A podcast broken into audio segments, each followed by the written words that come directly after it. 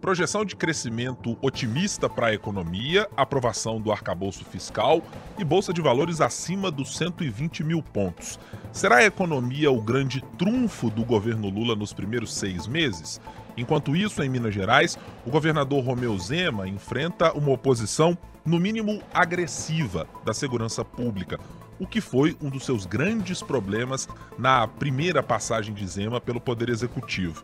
Será o governador, nesse momento, o grande alvo da segurança pública e a enfrentar o seu principal problema em 2023? São esses os assuntos que a gente aborda a partir de agora no 3 sobre os 3. Os principais fatos sobre os três poderes da República. 3 sobre 3. Olá, como vai? Tudo bem? Eu sou Guilherme Ibrahim você está acompanhando o 3 sobre os 3, o podcast que semanalmente trata dos três poderes da República: o executivo, o legislativo e o judiciário, sempre fazendo interfaces e análises sobre o que acontece em Brasília, em Minas Gerais, em Belo Horizonte de maneira geral, na política brasileira. E como sempre, está aqui na mesa comigo Marina Schettini, editora de política do jornal O Tempo. Como vai, Marina? Tudo bem? Oi, Guilherme, tudo bem? É um prazer estar aqui de novo. Prazer sempre tê-la conosco. Prazer também ter Ricardo Correia, nosso sempre pronto em Brasília, a trazer as principais informações e análises do que acontece no Planalto Central. Como vai, Ricardo? Tudo bem? Olá, Guilherme, tudo bem? Marina, todos os que nos acompanham, um prazer mais uma vez falar com vocês. Então vamos começar a tratar do assunto desta semana. Bom, é claro que a gente tem uma enormidade de temas e tivemos que fazer aqui um grande recorte para chegar a um. Nessa semana, para o nosso ouvinte entender um pouco, quando a gente faz sempre as nossas conversas para definir as pautas da semana, sempre tem ali dois, três assuntos nos quais a gente se divide. Nessa semana havia tantos assuntos que já tinham sido superados, outros que estão ainda em andamento, que a gente acabou fazendo um recorte um pouco mais amplo para tratar de governo federal e do governo Lula. Para prestar atenção no programa de hoje sobre economia. A gente tem tido notícias há algum tempo de indicadores que estão superando as expectativas do mercado, imagino que do próprio governo federal e do mundo político, que esperava um governo Lula mais combalido na economia, dado o que aconteceu para a eleição do presidente Bolsonaro, que não funcionou e garantiu que Lula estivesse no poder nesse momento em 2023. Tem indicadores econômicos de Bolsa de Valores, Marina e Ricardo, batendo 120 mil pontos, inclusive nesta quinta-feira, no dia que nós estamos gravando, eh, já fruto do que aconteceu no mercado ainda na quarta-feira. Já temos indicadores do PIB na projeção do Boletim Focus do Banco Central, apontando para um crescimento bem acima daquilo que se imaginava lá com os prognósticos de 2022 para esse ano. É, parece haver um clima geral de que as coisas estão andando melhores do que se imaginava.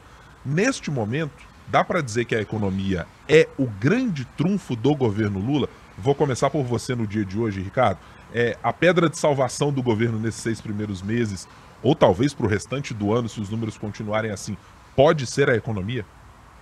Ah, eu acho que sim, né? Tanto do ponto de vista do mercado, é, que tinha Lula, né, não, não em tão boa conta assim, quando começou o governo, quanto uh, no Congresso, no próprio Congresso, né? As medidas que têm sido aprovadas, as que estão avançando, e essa semana avançou de novo o arcabouço fiscal, agora aprovado no Senado, vai ter que voltar para alguns pequenos ajustes na Câmara, mas não parece que ser, ser uma tarefa tão complicada. É, isso deve se dar no início de julho, né? Então, tanto no Congresso quanto no, no âmbito do mercado, a situação é, do ponto de vista econômico tem melhorado para Lula, o que é uma surpresa, considerando, considerando que essa, esse era o grande calcanhar de Aquiles e a grande dúvida, né? Quando o governo assumiu e, sobretudo, quando escolheu Fernando Haddad como ministro da Fazenda. Ele, inclusive, tem sido muito elogiado, tanto no mercado quanto no parlamento. Né? É, você citou aí algumas projeções né, do Banco Central, do Boletim Focus, né, que é, consulta é, instituições financeiras, especialistas do mercado financeiro, e assim, a velocidade com que os números estão mudando é muito rápida. Né? É, Para a gente olhar aqui, o IPCA, por exemplo, no intervalo de quatro semanas apenas, a projeção saiu de 5,8 ou 5,80 para 5,12. Quer dizer, é, não é uma mudança pequena é, marginal, mudança grande, né? Uma redução grande aí da, das perspectivas sobre a, a inflação. É bom dizer que esse PCA já foi calculado para o final de 2023 em 6,25, né? Então, há, há, não muito tempo, há pouco mais de um mês, há cinco semanas. Então, o cenário realmente muda muito rápido. Assim como as projeções para o PIB é, estão mudando muito rápido, pelo menos para 2023, né? É, nesse intervalo também de quatro semanas, passou de 1,2 para 2,14, ou seja, quase dobrou. É, não, não se acompanha a previsão para o ano que vem. Ela não está melhorando para o ano que vem como está melhorando para esse ano. Mas para o momento atual, o cenário é muito positivo, assim como as discussões sobre é, câmbio. Né? E eu acho que são duas questões que é, chamam muita atenção e que fazem muita diferença nessa percepção da inflação. Né? Um, a mudança de política de preço nos combustíveis, que afeta muito a inflação. Né? As reduções constantes aí do preço da, da gasolina, ainda que os impostos é, aumentados façam é, essa redução não ser tão grande, mas essa redução está acontecendo e a variação uh, negativa do dólar, né? É, também neste período passando de 5,15 para 5. É, hoje, quando a gente grava, já está 4,77 é, e é, bancos como o Goldman Sachs, por exemplo, já avaliam que pode chegar a 4,40 no intervalo de seis meses, é, ou seja, é, um real valorizado. Né? Acho que há muitos motivos, há muitas, muitos fatores para isso, internacionais e do ponto de vista local, mas sem dúvida, diante de tanto problema que o governo está enfrentando, a questão econômica acabou virando um trunfo é, para o governo Lula. Marina, é, o governo Lula pode e deveria se escorar de fato nesses indicadores da economia para apresentar como a grande cartada que tem nesse momento a população e dizer, ainda que possamos ter problemas na articulação política, problemas para aprovação de determinados projetos, uh, brigas por, por espaço e por poder com o presidente da Câmara, mas se a economia vai bem, o restante a gente coloca de lado? É, Guilherme, eu acho que ainda é uma surpresa, né? Porque todo mundo esperava o contrário. Esperava que o governo fosse ter uma vida mais tranquila na articulação política, principalmente com o Congresso, e fosse ter uma vida muito difícil na economia. E a gente está vendo acontecer justamente o contrário. Primeiro, porque a expectativa era muito ruim. Então, a gente vê esses números, talvez, quando você espera uma coisa muito ruim, quando você consegue alguma coisa boa, mesmo que não que seja para agora, que não tenha certeza de que vai se manter no futuro, você já fica mais tranquilo. Muita gente tinha medo que o Lula não fosse conseguir fazer os ajustes necessários que a economia precisava. Inclusive o Haddad, muita gente achava que ele não fosse ter autonomia, que ele não fosse conseguir se desvencilhar do PT para poder fazer o que precisava. Nem que ele fosse conseguir dar o tom dele no ministério, que o Lula fosse ficar ali mandando, tivesse colocado o Haddad, inclusive, para poder ser ele o condutor de tudo. E o Haddad ali mesmo só ocupando o espaço. E não foi isso que aconteceu. Esperava-se também, teve um começo difícil, porque veio a PEC da transição, o governo já pedindo para gastar quase 200 bilhões a mais, né, fora do que estava previsto, acabou ficando menos ali, ficando 145, mas já dava aquela intenção de que ia ser um governo gastador. Começou também o governo anunciando aquele monte de programa, tudo que gerava despesa, gerava despesa, mas agora começa a vir com esses indicadores é, melhores, né?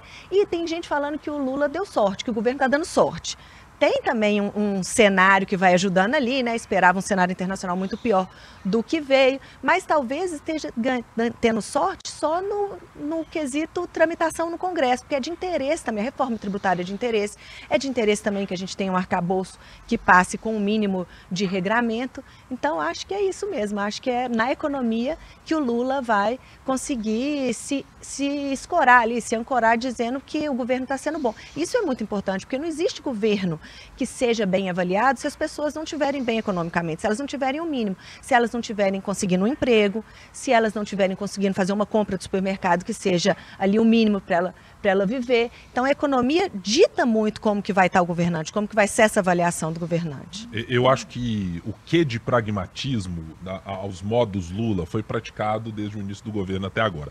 É claro que ele foi é, colocado aos trancos e barrancos porque, evidentemente, muita coisa que o governo gostaria de ver à sua maneira precisou sofrer algum tipo de alteração, seja do ponto de vista eh, daquilo que o Congresso Nacional quis modificar, né, como tiveram nas medidas provisórias, que até depois conseguiram se mudar na, na, na, reestruturação dos ministérios, mas algumas coisas que o governo Lula podia ter a intenção de lançar, ou programas assim ou assado, é, eu imagino que o governo tenha tido alguma necessidade de segurar alguns desses anúncios, fazer essa espécie de rebranding que a gente já mencionou em outros momentos, seja do Minha Casa Minha Vida, de programa Mais Médicos, é, é, de reaparelhar do ponto de vista de quantidade de recursos, de pessoas, boa parte dos ministérios, e para isso tudo era um trabalho eminentemente político. A economia tem lá sua importância nesse caso, claro.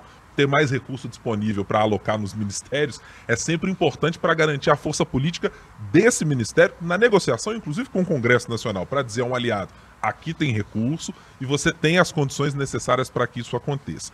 E eu acho que está exatamente nessa necessidade o apoio do Congresso Nacional, de ter percebido que, bom, com a perda de poder, pelo menos do ponto de vista material, de dinheiro disponível, com uh, a, a perda do que a gente chamou de orçamento secreto ao longo do tempo, das emendas de relator, ou os outros nomes aí adotados ao longo do tempo, é, havia uma necessidade, uma percepção, me parece, do Congresso claríssima de melhorar as contas públicas, inclusive para seu próprio uso é, um governo que funcione bem até o limite em que seja possível sangrar um adversário político, como é o presidente Lula olhando para o Congresso nesse momento, é, é importante para garantir, primeiro, a reeleição de muita gente que está pensando já nos próximos quatro anos, para muita gente que tem pretensões políticas para as prefeituras, nos seus redutos eleitorais e muito mais.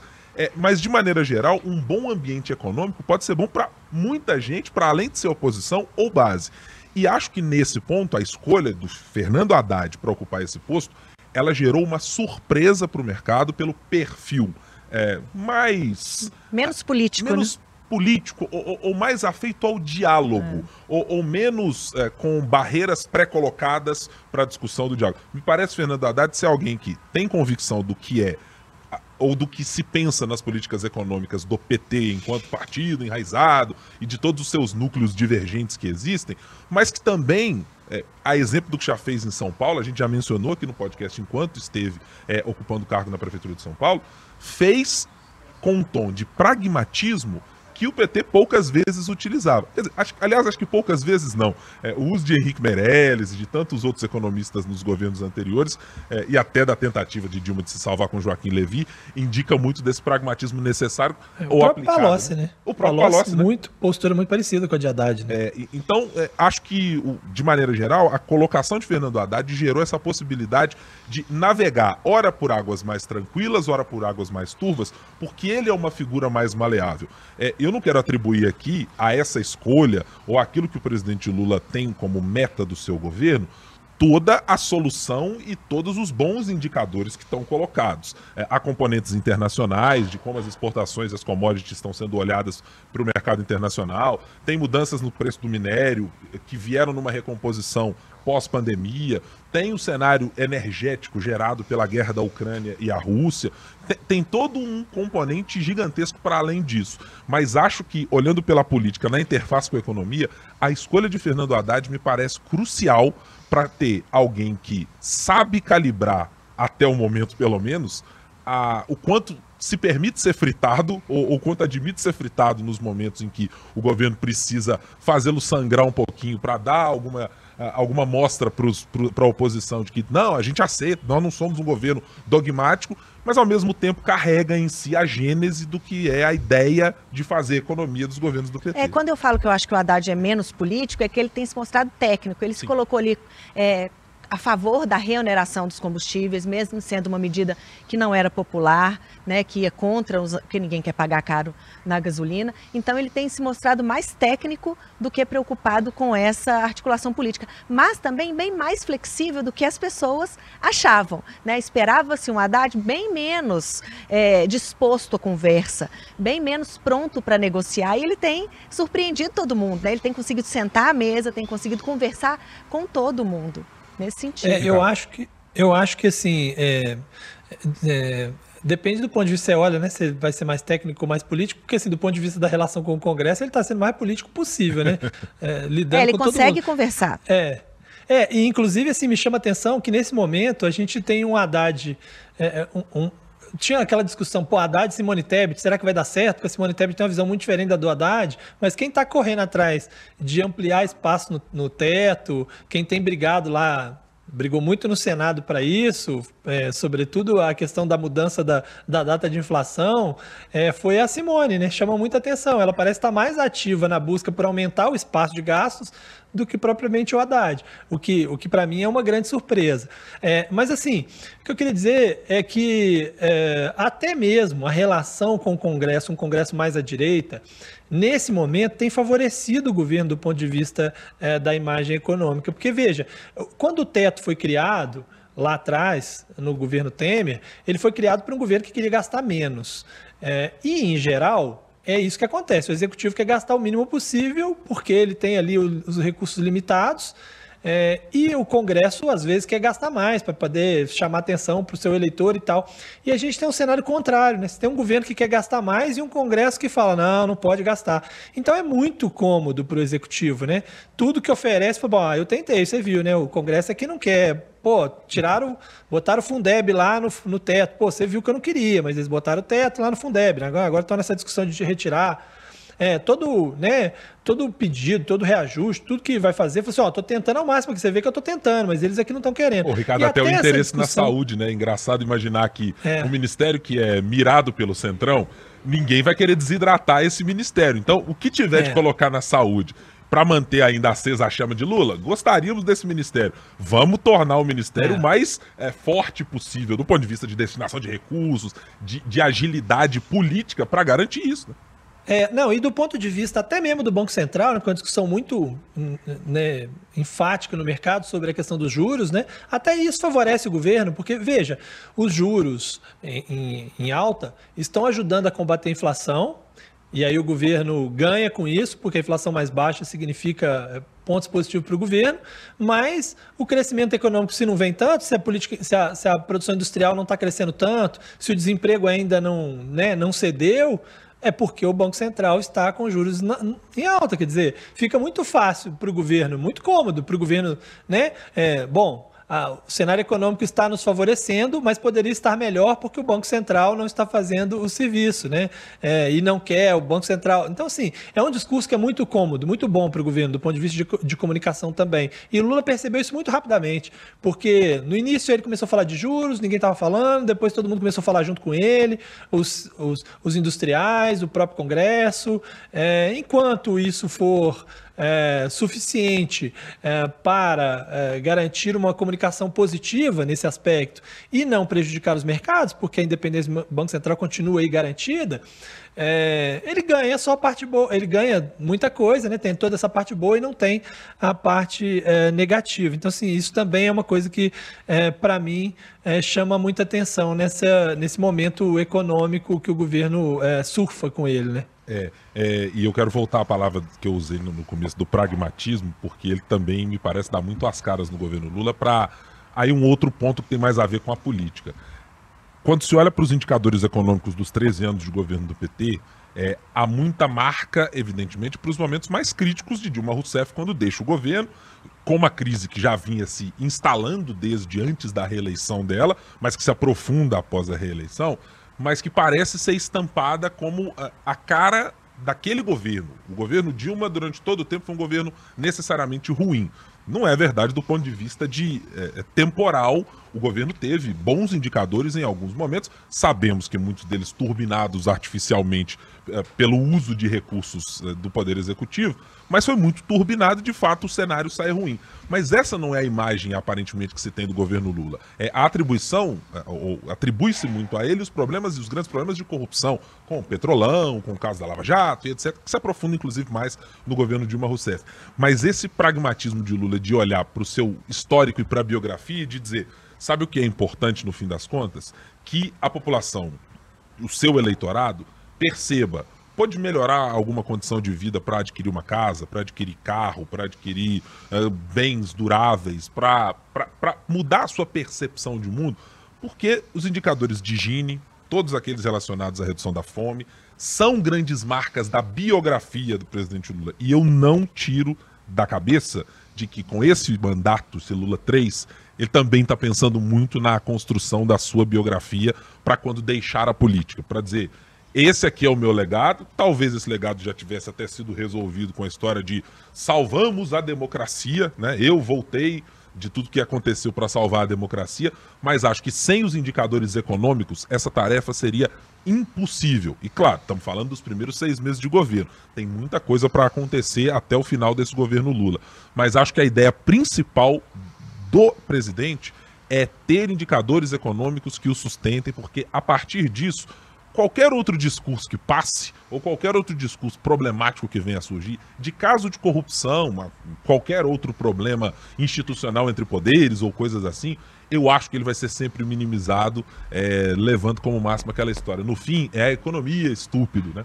É isso que acaba regindo a, a, a, vida das pessoas. E uma coisa vai apagando a outra, né, Guilherme? Eu acho que o Lula já estava com essa biografia dele consolidada ali nos dois primeiros mandatos, mas depois veio a prisão, veio os escândalos, vieram os escândalos de corrupção, e agora ele é esse mandato dele aqui que vai ditar como ele vai ficar marcado para o resto, né, para a história, para tudo. Então, é, é a chance dele de diminuir o peso desses escândalos de corrupção e de deixar essa marca mesmo, como quem fez as duas coisas juntos, a economia e o social, que é o que ele vem dizendo desde lá da campanha, que todo mundo dizia que não tinha jeito de fazer, ele falando, tem como fazer os dois crescerem juntos. É, as duas coisas estão colocadas na mesa, veremos o quanto esses indicadores, como bem disse o Ricardo, em 2024 a história pode ser outra. Por enquanto eles estão apontando para um caminho favorável ao governo. Vamos ver se em 2024 as coisas não se desequilibram, até porque o governo tem uma meta de arcabouço fiscal de fazer superávit, vai precisar de um belíssimo superávit e de uma arrecadação muito mais turbinada em 24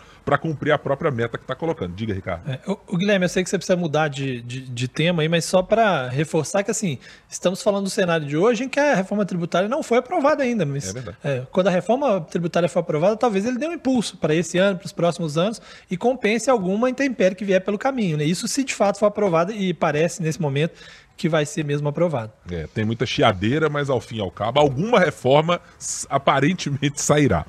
Vamos falar agora sobre Minas Gerais. É, o governador Romeu Zema e nos últimos, nas últimas duas semanas, os deputados estaduais, que não são aqueles vinculados ao grupo da segurança pública, têm tido dias difíceis em especial pela maneira como integrantes dessa base ou da bancada de segurança pública e aquelas pessoas que são das polícias militares, das polícias civis, os agentes penitenciários, a polícia penal, como eles têm apresentado as suas demandas na Assembleia Legislativa. Nós tivemos pelo menos dois episódios em que houve hostilidades ao líder de governo, é, é, Gustavo Valadares, quando ele chegou a bater boca como uma pessoa que é, ofendeu o pai, Ziza Valadares, político conhecido também aqui de Minas Gerais, ex-presidente do Clube Atlético Mineiro.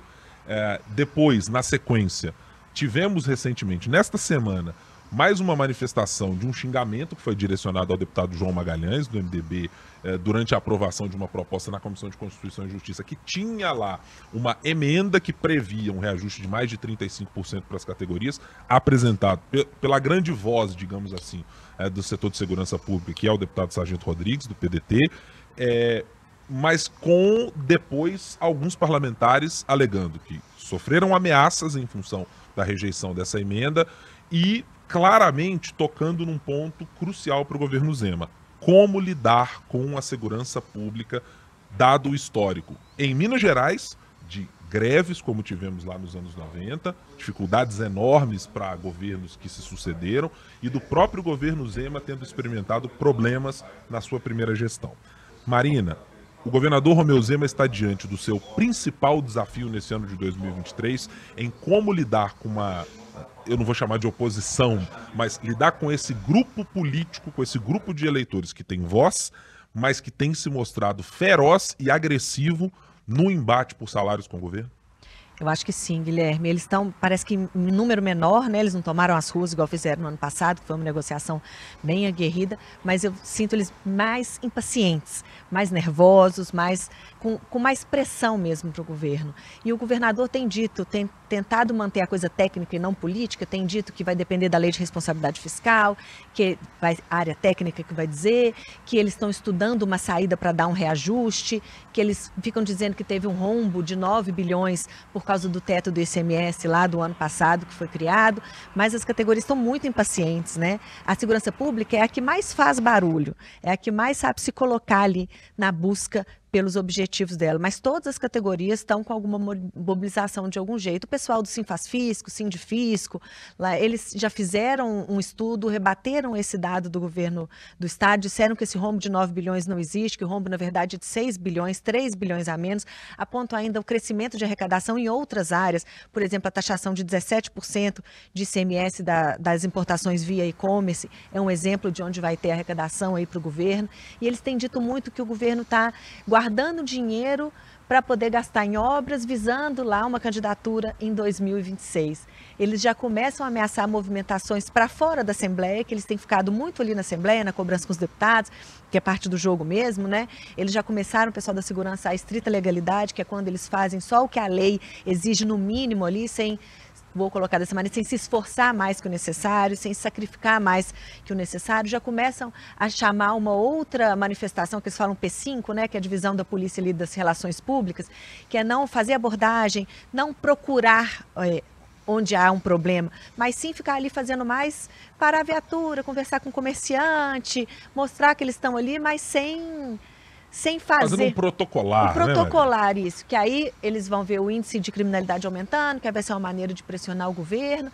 Então, eu acho que o, o Zema está ali bem pressionado. Mas me surpreende muito também a postura do governo, porque o governo não parece que vai ceder inclusive não apresentou até agora sequer um percentual de reajuste para começar a negociar com a categoria. Está dizendo que está buscando, está buscando e não está encontrando espaço. Mas não apresenta um percentual, não diz, olha, o que eu consigo entregar para vocês é isso, vamos negociar? Nem isso o governo está fazendo. Então, acho que vai continuar uma bateção de cabeça por mais tempo, que é ruim para o governo.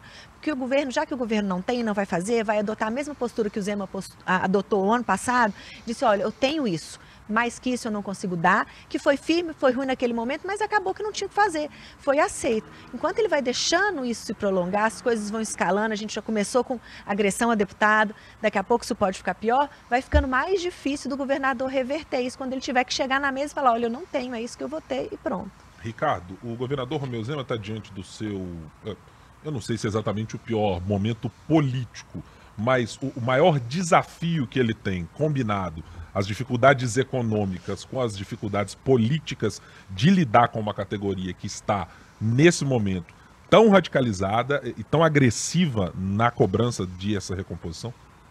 Acho que sim, né? E é um problema permanente, né? Que ele vive, não é de hoje, né? Já viveu em outras ocasiões, assim.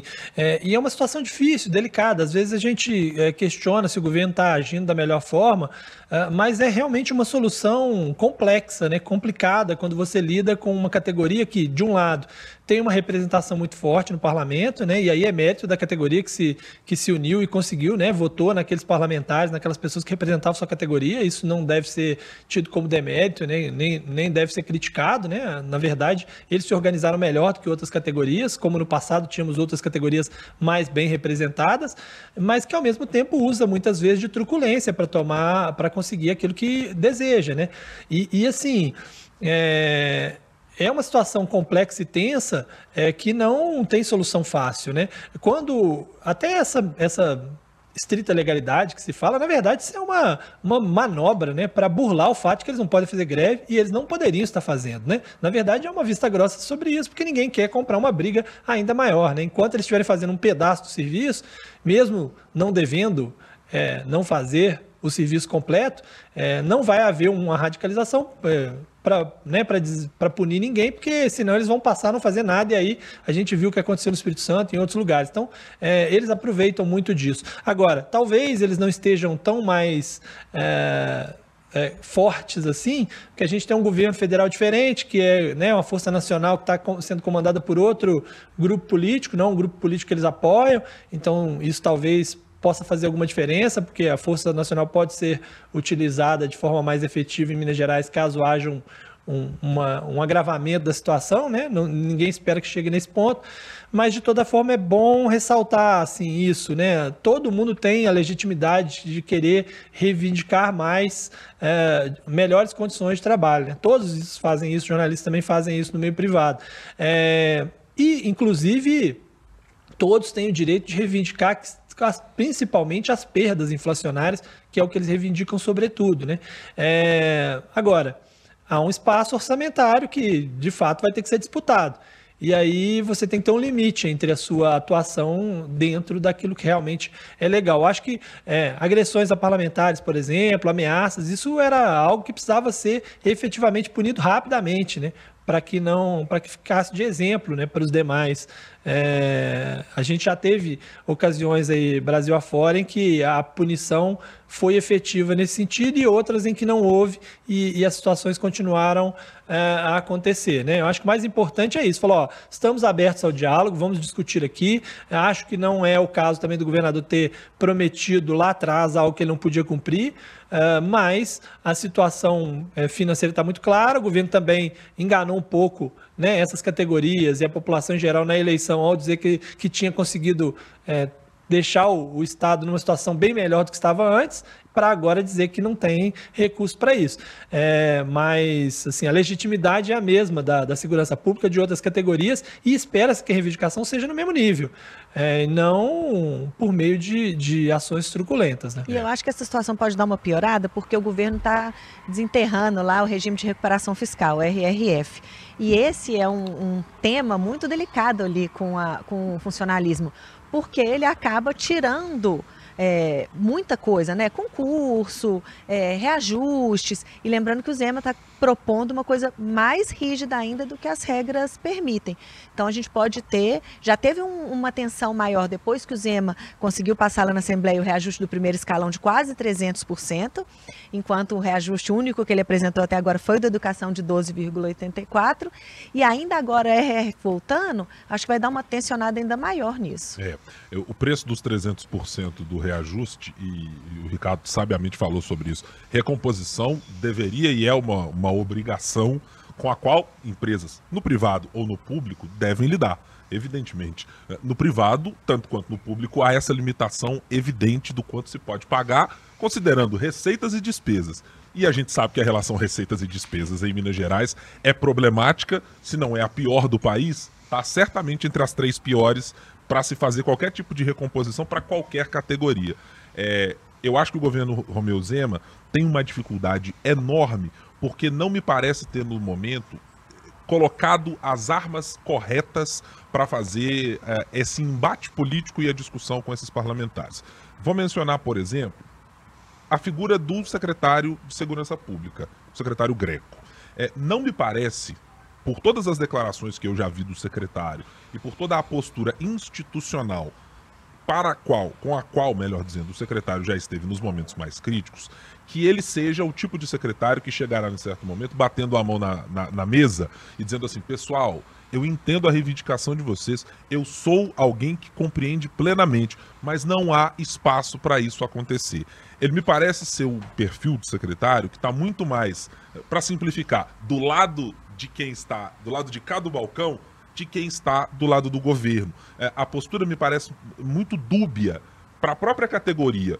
Isso que talvez pudesse ser interpretado como uma maneira de conseguir uma é, entrada maior para a negociação, uma abertura maior para conversar com as categorias, sem colocar uma barreira intransponível à frente, não me parece até hoje ter surtido exatamente este efeito. Me parece que a solução sempre aconteceu, e eu estou me fiando no que houve no governo Zema 1, foi quando o governador e a secretária de Planejamento, Luísa Barreto, colocaram na mesa os números e disseram: o que temos é isso. E não partiu exatamente de uma postura, pelo menos nas declarações públicas, do secretário de ser esse anteparo e dessa, desse fio condutor da conversa. Então eu acho que esse é um primeiro problema colocado e que a, a solução para o governo não passa muito pela discussão com o que o secretário, que é o, o comandante, não o máximo, mas é alguém colocado para fazer essa função, não me parece que ele entra, digamos, de cara nessa briga para resolver o problema. Ele vai ali tentando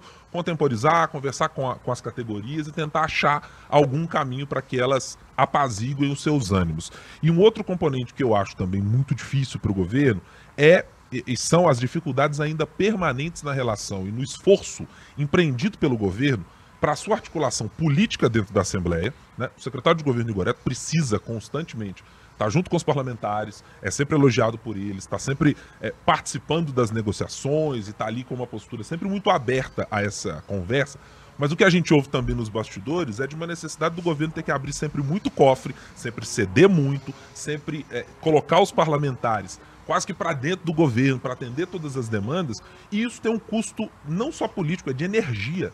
O secretário que deveria, talvez em algum momento, ter que destinar mais parte do seu tempo para negociar num ponto tão crítico, com uma categoria tão crítica, sabidamente, a gente já tinha todos os indícios de que isso podia acontecer, porque ficaram ali como ecos, né? um fantasminha que estava soprando ali no governador Romeu Zema quando da sua reeleição, até com críticas da categoria naquele momento. E o governo precisa destinar muito esforço, muito tempo para negociar outras coisas.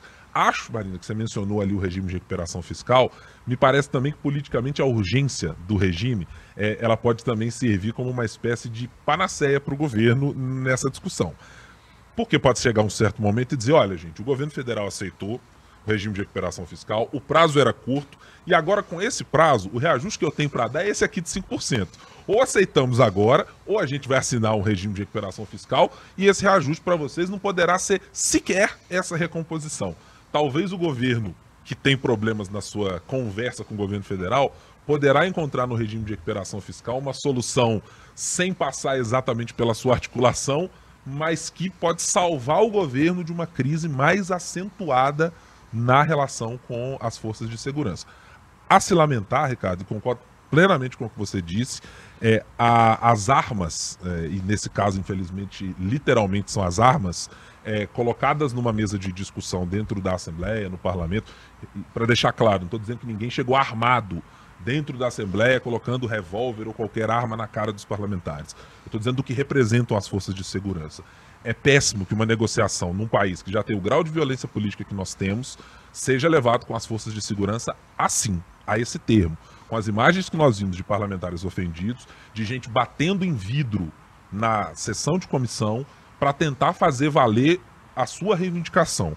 Imaginemos e troquemos as pessoas. Fossem os professores, fossem uh, as pessoas do Ministério Público, fosse alguém do Tribunal de Justiça, fossem pessoas de quaisquer outras carreiras agindo dessa mesma maneira, qual não seria a nossa posição ao olhar para as pessoas e dizer assim: mas peraí, vai ser assim, com o pé na porta, com esse tipo de discussão? E acho que a gente precisa, assim como discutimos no cenário nacional, recolocar o exército brasileiro nas suas bases democráticas e respeitando o que a Constituição diz acho que também os representantes dessas categorias e a própria Assembleia Legislativa precisa marcar posição. Não dá para fazer negociação sempre nessas bases, com tacape na mão e alguém de escudo de balaclava do outro lado para se defender também não, Ricardo.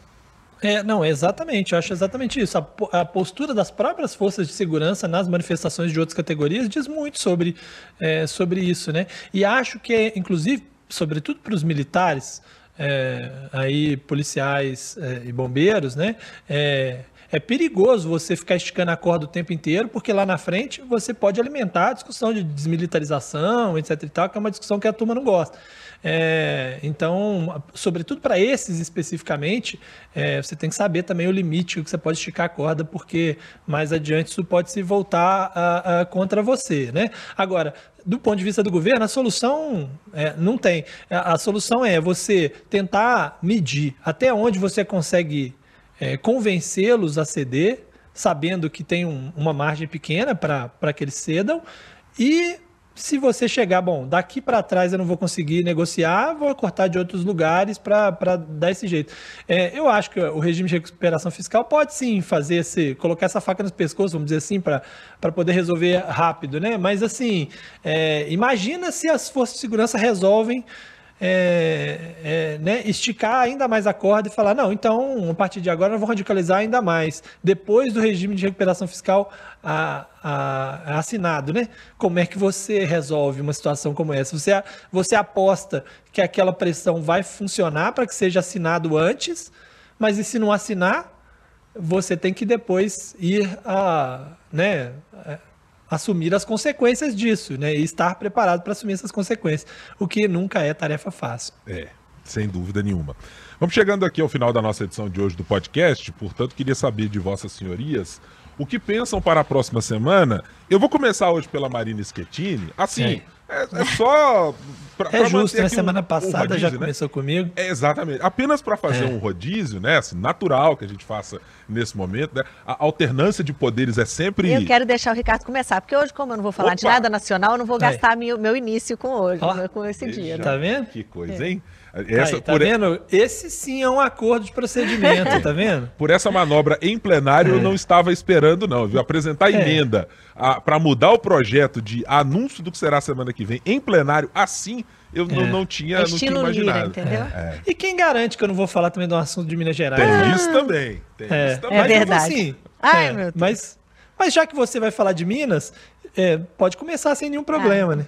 Então, eu vou deixar claro que eu não estou gastando a minha Isso. dianteira. Ah, ok, tá tudo bem, Marina. Tudo tá, bem. tá correto. Tá. Então eu vou falar, na verdade, de Belo Horizonte. Eu quero ver o que, que a prefeitura vai arrumar, vai resolver com o projeto que libera o funcionamento da Arena MRV antes das contrapartidas ficarem prontas. Hum. Porque o governo está numa sinuca de bico ali. Não quer o desgaste diante da pressão de galocura, diante da proximidade das eleições do ano que vem, mas também vai assumir um risco enorme se ele libera 46 mil pessoas ali onde a arena está sendo construída sem sequer ter a passarela pronta.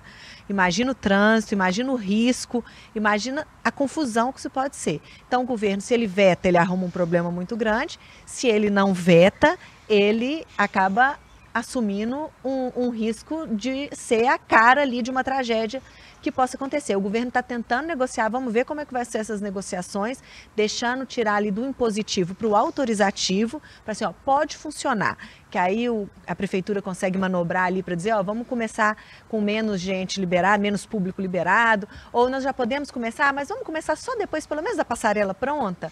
Então o governo está tentando essa saída, vamos ver se vai dar certo. Ô, Ricardo, é um assunto de Brasília? É um assunto de Minas Gerais? Interrogação que você trará para a semana que vem.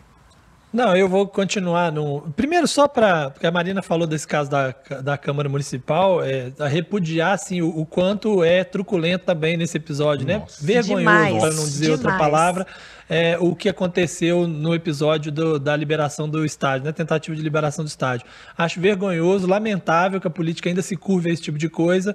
É, e, e, achei que, que é, todos os envolvidos nesse caso é, é, deveriam pôr a mão na consciência do, do, do presidente estar tá abrindo para para esse tipo de pressão, né? Porque vai, vai acontecer em outras ocasiões referentes a outras, outras questões.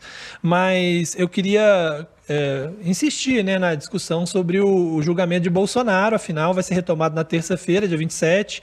É, vai ter julgamento também na quinta, 29, se não for concluído na terça. Então, muito provavelmente, semana que vem é, será concluído esse julgamento com uma decisão. E eu faço até aqui uma aposta, é, é, na minha aposta pessoal, de que vai ser 6 a 1 sem pedido de vista, mas sabendo que a gente pode ter um 5 a 2 um 7 a 0 ou um pedido de vista nesse meio do caminho. Mas se eu tivesse que apostar hoje, como diria o Cleber Machado, se eu tivesse que apostar todo o meu dinheiro, eu apostaria 6 a 1 sem pedido de vista, com o julgamento sendo concluído na semana que vem, com a inelegibilidade de Bolsonaro e com a absolvição de Walter Braga Neto. O torcedor brasileiro mais traumatizado fica feliz que o tribunal não pode ter 7 a 1 né? 6 a 1 é, é. 6 a 1 a 7 a 0 é o limite, né? Exatamente. Né? É, eu vou e acho que teremos pela primeira vez aqui uma unanimidade em tratar de assuntos. Quer dizer, o Ricardo foi para Bolsonaro, mas fez uma menção honrosa ao tema Câmara Municipal e Arena MRV.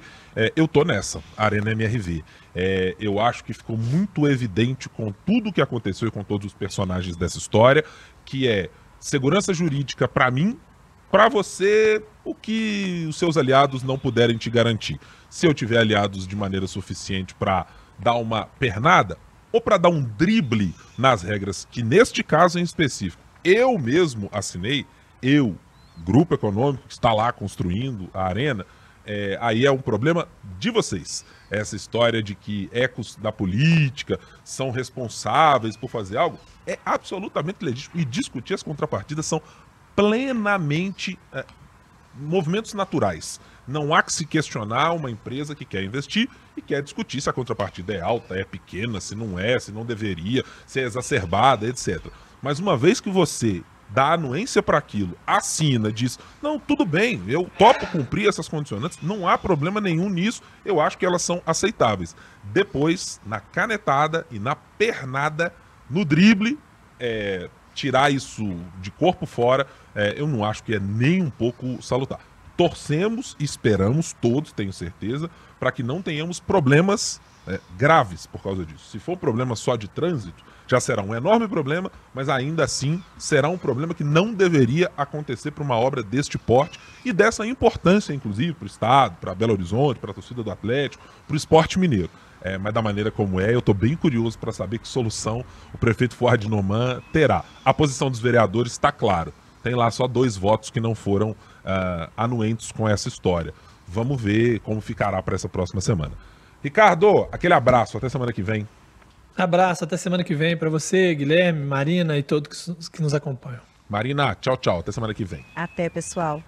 Muito obrigado pela sua companhia. Para nos acompanhar semanalmente, youtube.com.br o tempo. Tem lá todas as sextas-feiras o nosso podcast. Para você que ouve Spotify, Deezer, Tidal ou outra plataforma, seja de áudio, seja só para podcast, é só nos procurar por lá também. Três sobre os três semanalmente por aqui. Muito obrigado pela companhia. Tchau, tchau.